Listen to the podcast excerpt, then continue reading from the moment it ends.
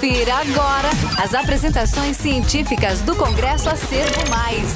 Acervo Mais e você.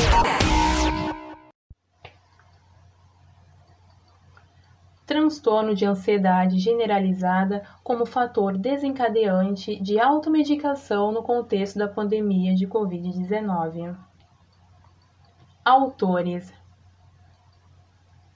Nayara de Oliveira Santos, Lígia Maria Oliveira de Souza, Marta Lopes, Maurício Luiz Aguilar Linares e Dr. Seidel Guerra Lopes.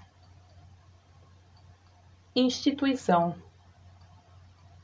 Universidade Politécnica e Artística del Paraguai, UPAP. Transtorno de ansiedade generalizada, conhecida como TAG, é um distúrbio mental caracterizado por preocupação excessiva, inquietação mental que está associada a uma ampla sintomatologia como dor muscular, tensão, insônia, cefaleia, fadiga mental, medo entre outros sintomas. E que em tempos pandêmicos como o que estamos vivendo atualmente, de certo modo contribuem com o aumento significativo deste distúrbio, tendo em vista essa nova realidade do cotidiano sobre um futuro incerto.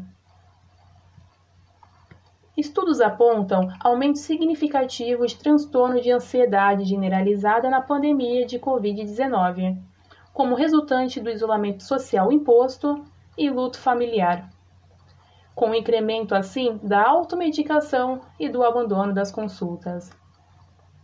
Nosso trabalho teve como objetivo realizar uma revisão narrativa de literatura acerca do TAG como fator desencadeante de automedicação, destacando o aumento da mesma no contexto da pandemia de Covid-19.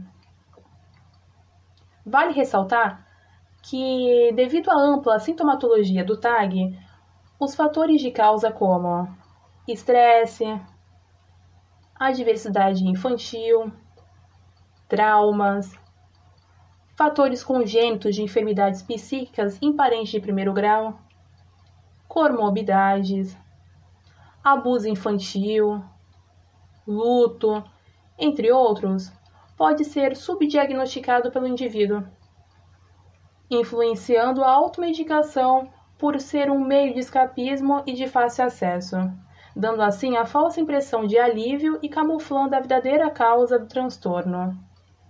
Por esses aspectos, é de extrema importância a atuação clínica do profissional de saúde na atenção primária com atendimento competente e especializado, promovendo assim prescrição médica responsável e, claro, e diagnóstico assertivo.